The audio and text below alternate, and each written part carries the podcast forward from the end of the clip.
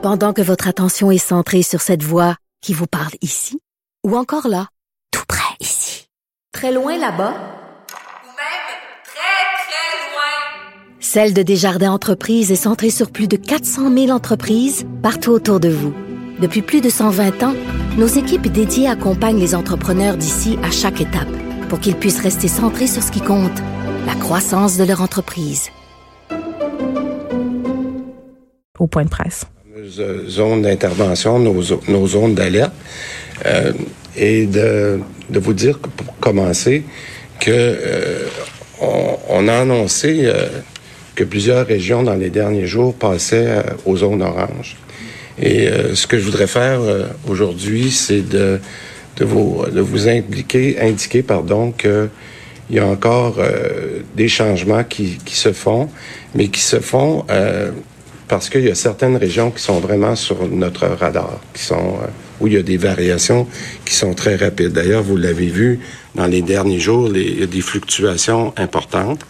Et euh, on a constaté, puis je, je, vous le dis depuis plusieurs semaines, c'est pas uniquement le nombre de cas qui, qui nous justifie de faire des changements, mais c'est aussi le nombre d'éclosions. Puis je pourrais être peut-être plus spécifique dans la période de questions si vous le voulez. Alors pour ces raisons-là, je vous annonce aujourd'hui que deux nouvelles régions deviennent oranges. Il s'agit de, de, Laval et euh, de la région de, de l'Outaouais. Euh, ainsi, la santé publique a identifié que le centre du Québec là, va passer du vert au jaune. Alors donc, on a trois régions qui sont impactées par ces changements-là. Les deux premières que je viens de mentionner, Laval et l'Outaouais qui passent à l'orange, et le centre du Québec qui passe du vert au jaune. Bon. Mon deuxième point aujourd'hui, deuxième point, c'est que les, les, actions que, que l'on pose aujourd'hui qui font passer ces, euh, ces régions-là euh, à un niveau supérieur démontrent que nous avons constaté des choses qui étaient euh, dérangeantes, je dirais, dans, la, dans les derniers jours. Euh, et je le dis, euh, le, début de cette deuxième vague-là n'est pas du tout comme la première vague.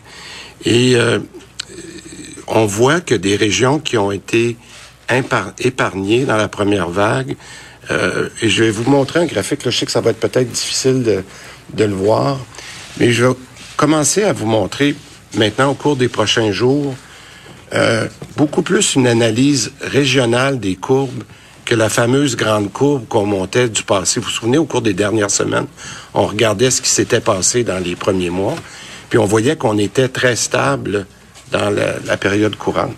Mais ce que vous voyez, puis je vais vous donner deux exemples de, régions qui sont dans l'orange, et vous voyez que, par exemple, la capitale nationale, ça avait été presque épargné dans la première vague.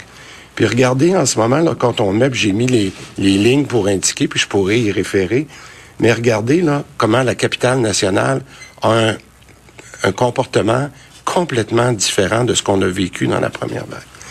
Je saute ici pour revenir, je reviendrai à Montréal tout à l'heure, mais regardez au niveau de Chaudière-Appalaches, la même chose. Presque épargné durant la, première vague, et là, euh, vous l'avez vu dans Chaudière-Appalaches, on a eu des, éléments, notamment Mind, etc. Et la raison pour laquelle on veut de plus en plus vous informer sur une base régionale, c'est pour vous montrer comment cette deuxième vague-là, elle est très différente. Mais en même temps, j'irai pas jusqu'à dire que c'est une bonne nouvelle, mais ce qui est intéressant, c'est que les Québécois, lorsqu'ils se reconnaissent plus dans une région que lorsqu'on leur parle de l'ensemble du Québec, on revient à la responsabilisation dont on parlait. Puis moi, ce que j'ai entendu beaucoup dans les dernières semaines, les gens disent, mais qu'est-ce qu'on peut faire? Alors, c'est notre rôle d'informer beaucoup plus qu'est-ce qui se passe dans les régions spécifiques. Alors, je voulais vous donner ce, premier facteur-là, et euh, là, je vous le montre ici, mais là, on a développé, puis là, ça prend toujours une ou deux journées pour s'ajuster sur nos sites web, mais ces éléments-là vont être présentés de façon beaucoup plus claire, parce que là, je vois euh, des gens qui se plissent les yeux pour bien voir sur les graphiques. Je pourrais vous le partager tout à l'heure, mais je vous dirais de toute façon, les graphiques vont être rendus disponibles cet après-midi. Euh, D'ailleurs, ils, ils devraient être ou bien s'ils sont pas en ligne, devraient l'être dans les prochaines minutes. Mais je voulais vous donner ce concept-là parce que, premièrement, je vous dirais que la, cette nouvelle vague-là, elle est différente de la première. Elle est différente pour les régions. Mais elle est aussi différente pour le, ce qu'on appelle les milieux. Hein? Rappelez-vous, dans la première vague, on avait vraiment eu un impact malheureux dans les milieux de vie, aussi dans les milieux de soins, mais ce qu'on appelle nos milieux de vie, nos CHSLD nos, et, nos RPA. En ce moment, on n'est pas là du tout. On n'est pas là, c'est vraiment pas là que ça se passe. C'est ce qu'on appelle vraiment la contagion communautaire. Puis le docteur Arruda pourra revenir là-dessus. Donc ça, c'est la deuxième grande différence de cette deuxième vague-là. Et, et la troisième, ben, vous, vous le savez parce qu'on en parle depuis plusieurs semaines, c'est l'âge des gens qui sont, qui sont infectés. On a, on a vraiment un retournement de la première vague où c'était les personnes vulnérables parce que la, la, la contagion communautaire était, les voyageurs étaient rentrés directement et les personnes plus vulnérables avaient été impactées. Là, maintenant, quand ça arrive, nos, notre système de prévention est beaucoup plus fort et c'est sûr qu'on peut résister plus longtemps. Je dis pas parfaitement parce qu'on voit qu'on est affecté, mais on est vraiment en ce moment dans une contagion communautaire. Alors, la raison pour laquelle je veux qu'on précise ça, c'est que la journée que les gens comprennent qu'on a ces grandes différences-là dans la deuxième vague, je pense qu'on peut travailler euh, autrement. Mais je vais vous dire ce qui me préoccupe le plus, ce qui nous préoccupe le plus, puis je vais être très, très clair là-dessus c'est que la contagion communautaire, même si en ce moment, elle n'affecte pas directement un grand nombre de décès ou un grand nombre d'hospitalisations, elle nous fait très mal. Puis ça aussi, je, je, je vous dirais presque aux Québécois, je m'excuse de répéter, mais quand cette transmission communautaire finit par impacter du personnel de la santé, puis elle peut l'impacter soit directement, parce qu'on l'a vu, ça peut être un, enfant qui est contagieux, qui le donne aux parents. Il y a, toutes sortes de combinaisons. Mais c'est aussi parce que même si l'âge des personnes infectées sont plus jeunes, ça va finir par se rendre aux personnes plus vulnérables. Donc, je le répète, notre système de santé est vraiment mis à mal par cette contagion communautaire-là. Et vous l'avez vu, puis là, je vous donne l'exemple de Québec. Québec n'a pas connu ça dans la première vague. Et là, qu'est-ce qui est arrivé dans les dernières semaines à Québec? Ben, c'est des troubles au niveau du système hospitalier. Il a fallu être capable de déplacer euh, malheureusement des infirmières. Il a fallu prendre des, déjà des décisions de, de délestage. Là, on est en train de se réajuster, mais c'est pour vous montrer que cette contagion-là communautaire, elle est à un moment très importante, mais qu'on n'a pas du tout le même genre de situation qu'on avait entre le mois d'avril et le mois de et le mois de juin, je dirais. Bon, le deuxième point que je voudrais faire aujourd'hui, puis qui est en ligne avec euh, ce qu'on a discuté dans les dernières semaines. Rappelez-vous, quand on a présenté le code de couleur, on a dit, pour nous, il y a trois critères je les résume, là, le nombre de cas, il y en a d'autres, mais dans le premier critère, c'est le nombre de cas.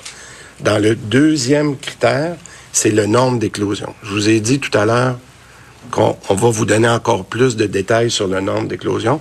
Mais le troisième, c'est l'impact sur notre système hospitalier. Bon.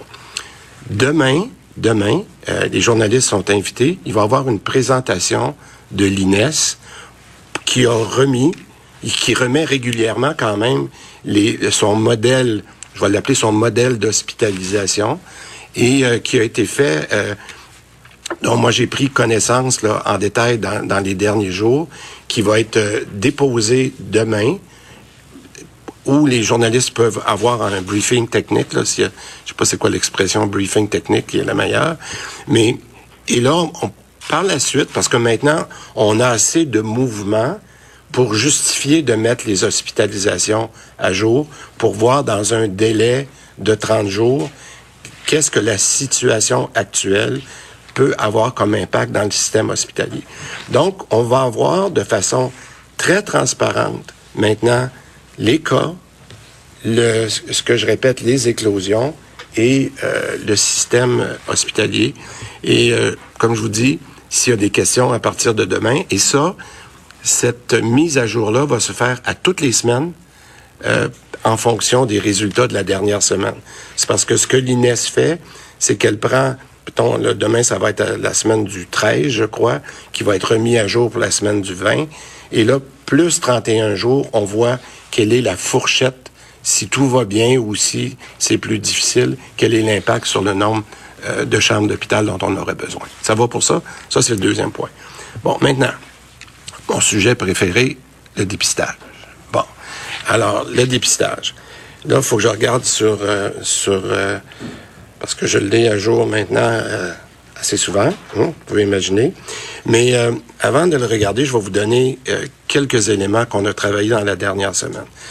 Premièrement, je pense que nos, nos délais d'attente se sont stabilisés. Bon, vous allez me dire, dans la fin de semaine, c'est pas toujours un bon indicateur, mais on a eu quand même le fait qu'on a mis des zones euh, qui sont passées soit de verte à jaune ou de jaune à orange.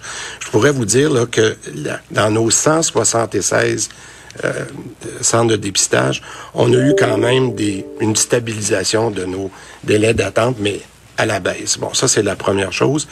Euh, puis je pourrais vous donner quelques statistiques dans la période de questions. Euh, mais je vous dirais aussi qu'on travaille très, très fort à améliorer, puis je vais, je vais me répéter, sur nos trois processus.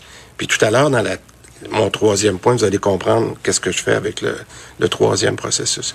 Mais ce qu'il faut faire pour moi, c'est en amont puis euh, en aval, donc aux deux bouts du processus, donc lorsqu'on accueille les gens, lorsqu'on se prépare à prendre le test, etc., et lorsqu'on donne, on n'est pas assez informatisé.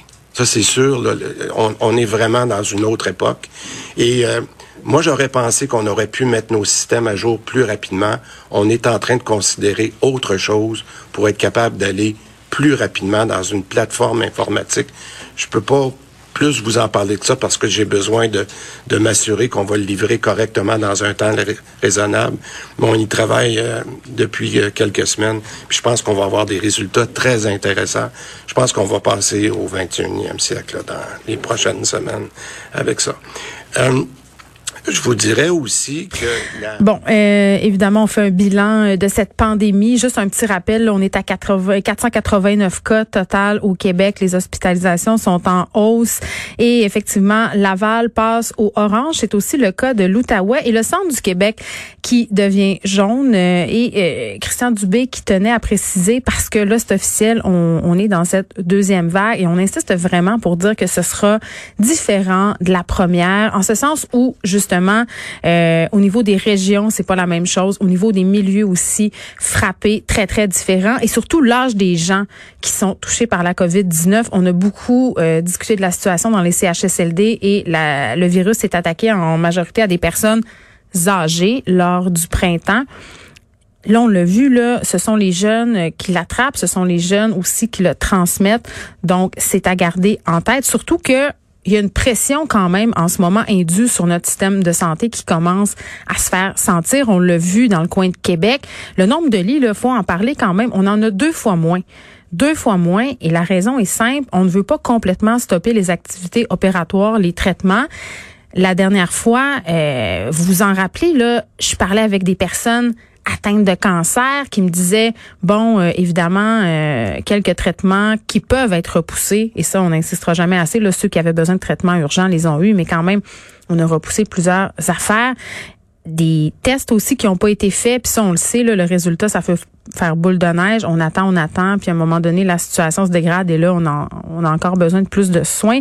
Fait que vraiment on fait euh, appel à la solidarité de la population, la responsabilisation aussi. Un petit mot sur les tests de dépistage. On n'est pas assez informatisé. On devrait arriver au 21e siècle, selon M. Dubé, très, très bientôt. Et là, j'en profite pour faire un petit commentaire éditorial. Me semble que Daniel McCann n'a jamais eu autant de temps de glace que ça.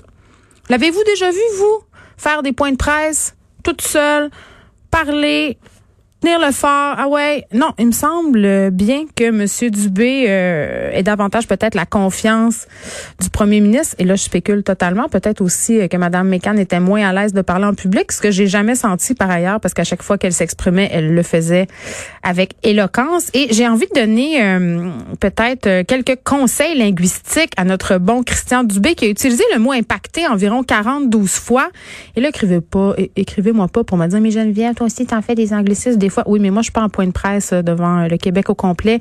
Et parfois, c'est un choix volontaire, mais impacté pour vrai. Moi, je milite ardemment pour qu'on arrête de dire impacté. C'est un anglicisme éhonté. Et là, je suis allée sur la banque de dépannage linguistique pour notre bon Christian Dubé. Puis j'ai plein de suggestions pour lui, pour lui éviter de dire impacter à qui mieux mieux. peut utiliser avoir un effet sûr, produire un impact, avoir une incidence, avoir des répercussions, avoir une influence, agir, peser, jouer, se faire sentir, se répercuter. Je veux dire, il y en a là. Il y en a vraiment beaucoup des alternatives au mot impacter. Vraiment. Il faut arrêter de dire impacter.